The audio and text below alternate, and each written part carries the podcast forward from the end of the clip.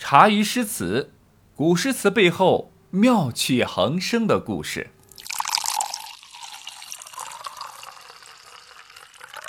公元六百五十年，山西的王家迎来了一个大胖小子，后取名王勃。同年，在陕西华阴杨家也迎来了一个小胖家伙。这个小子一落地呢，就哭声惊天动地，声音呢相当洪亮。不哭的时候呢，一双双眼皮儿啊，大大的眼睛四处张望，十分神气。因此呢，杨家老爷呢给这个小男孩取了一个单名，叫杨炯啊，炯炯有神的炯。杨炯的家庭出身背景，我们按照惯例呢，还是要来介绍一下，因为原生家庭的影响呢，对于我们杨炯而言还是相当巨大的。杨炯的家族还是颇有名望的，祖上呢是弘农杨氏一族，可谓是人才济济。西汉丞相杨敞。东汉关西夫子杨震，让曹操砍了头的杨修呢，都是这波杨氏一族。杨炯的曾祖父杨初、伯祖父杨虔威啊，都是赫赫有名的将军。伯父杨得意呢，任唐御史中丞。虽然到了祖父和父亲那一代啊，几乎没有什么官职，可家族的基因却还在。可以说，虽然家道不比从前。但杨炯呢，也算是出生在一个文武世家，所以在他的基因里始终有一颗驰骋疆场、重现家族辉煌的雄心。要实现这样的雄伟目标，自然呢，也就要先要做到学业优异，接着参加科举考试，种地后呢，好好的经营仕途，耐心等待机会的到来。前半部分啊，对于杨炯来说完全不是什么问题，为什么呢？因为杨炯和那个童年出生在山西的大胖小子王勃一样，也是个神童。不一样的是，杨炯还是个官方认证、带有大 V 的神童。神童的统一特点呢，就是读书啊，那可是相当厉害。过目不忘是基本功，举一反三呢是常态，文章华丽啊那是理所当然，观点标新立异啊，常常叫人是瞠目结舌。就这样，公元六百六十年，年仅十岁的杨炯呢，就报名参加了全国神童认证考试。需要特别说明一下，这个考试在唐代对神童有明确的界定：十岁以下能够通过《易经》及《孝经》《论语》卷送文识通者于官，通七语出身。次年呢，被任命为弘文馆待制。代制呢，指的就是代诏命的官员。唐太宗设立五品以上的京官，每日在中书省门下审值班时，已被皇帝召用。唐高宗时呢，增补了弘文馆学士，在武德殿待制。这个弘文馆最初呢，来源于唐太宗李世民时期，李世民重文，创办了一个国家级的作家协会，也相当于国家级的图书馆。后来呢，慢慢演变成了类似现在的中科院啊、社科院两院性质的一个机构，召集了天下名士，其中呢就有房玄龄、杜如晦啊、虞世南等大咖。后改名为弘文馆。杨炯呢不负神童称号，轻松就通过了这个考试。由于只有十岁，所以呢被授以代制。大家可别小看这个代制啊，看似虚职的职位，这个职位具体的工作呢，就是在皇帝需要的时候，帮助他老人家呢解答大臣递上来的各种问题，俗称顾问。是的啊，皇帝的私人顾问，牛吧？不管怎么说啊，人家杨炯十岁就有了工资，并且呢实现了经济独立。想想正在各个人才市场绞尽脑汁儿、各种拼杀的应聘者们，嘿。真的是人比人呐，气死人啊！好了，随后的六年的时间，杨炯呢都在弘文馆待制，潜心修炼，一边作诗，一边学习撰修古迹，一边帮助皇帝大人呢处理些问题。这十几年里，他是那么的安静，但并不代表他的内心就如此耐得住寂寞。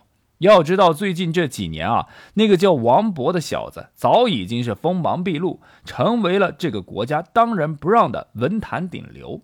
那个霸气侧漏的气焰已经让杨炯无法安心潜修。他也一想一展自己的才华，与之一较高下。哪知道天有不测风云，王勃遭遇了斗鸡檄文事件后，随即出走了四川，而且一去就是三年。杨炯以为这个碍眼的文坛顶流撤了以后，哎，自己的机会就来了。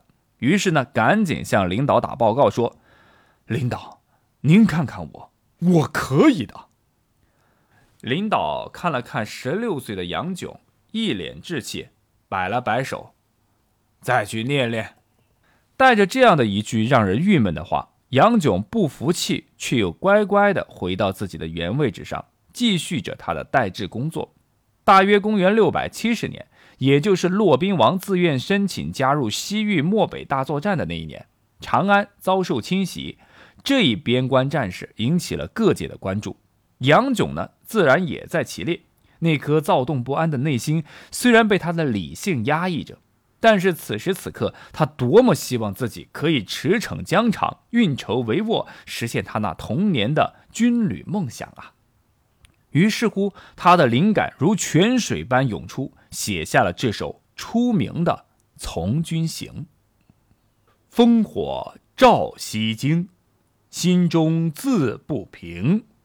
牙璋辞凤阙，铁骑绕龙城。雪暗雕旗画，风多杂鼓声。宁为百夫长，胜作一书生。这里的西京啊，是指的是都城长安。所谓的烽火照西京啊，也就是说要打仗了。于是呢，杨炯同学心中呢自不平，心潮澎湃，不能平静。那什么又叫做牙璋辞凤阙？牙璋呢是古代发兵使用的兵符，分为两块，朝廷和主帅呢各拿一块，两块合起来的时候，很像是牙齿咬合。这首诗里的牙璋啊，不但指兵符，还指代了出去打仗的将军。凤阙啊，则是指的是皇宫，意思是说威武的将士奉命离开，出发从皇宫去作战了。铁骑绕龙城。意思呢，就是说强大的骑兵部队围绕着敌人的龙城。注意啊，龙城是历史上的古地名啊，不是唐朝的地名。在这里呢，是指敌人的据点。下两句“雪暗雕旗画啊，风多杂鼓声”是写战场上的场面啊，大雪纷飞，让军旗都暗淡了，狂风怒吼，其中呢夹杂着战鼓声声，写得如诗如画，身临其境。最后呢，杨炯同学说出了自己的心里话：“宁为百夫长，胜作一书生。”哎，这百夫长是什么呢？简单来说，就是你可以管一百个啊军队里面的人啊，就是百夫长，就有点像现在的连长啊。杨炯说：“我宁可去前线当一个连长，冲锋陷阵，啊，也要比在蜗居在这个书房里边啊当一个书生要好太多太多。”杨炯同学虽然祖上有人当过将军、打过仗，但是自己呢却从来没有打过仗，甚至呢看都没看过。但是他写打仗却活灵活现，好像自己到了战场上一样。在他的想象里，他写大军进攻啊，敌人没有啰啰嗦嗦。啊，说什么千军万马排成什么什么阵势啊，整齐的向敌人发动了多少次的进攻，只用了一句“铁骑绕龙城”啊，就把千军万马写出来了。他写战场也就是十个字儿啊，雪暗雕旗画，风多杂鼓声，就是把战场上的天寒地冻、激烈拼杀的场面也就表现了出来。所以啊，真的好诗啊，字不在多。遗憾的是，杨炯同学那么渴望从军建功立业，却一直困在这个弘文馆里。那究竟杨炯同学后事如何呢？他能否冲出这个弘文馆，一展自己神童的真正才华呢？让我们接着往下听。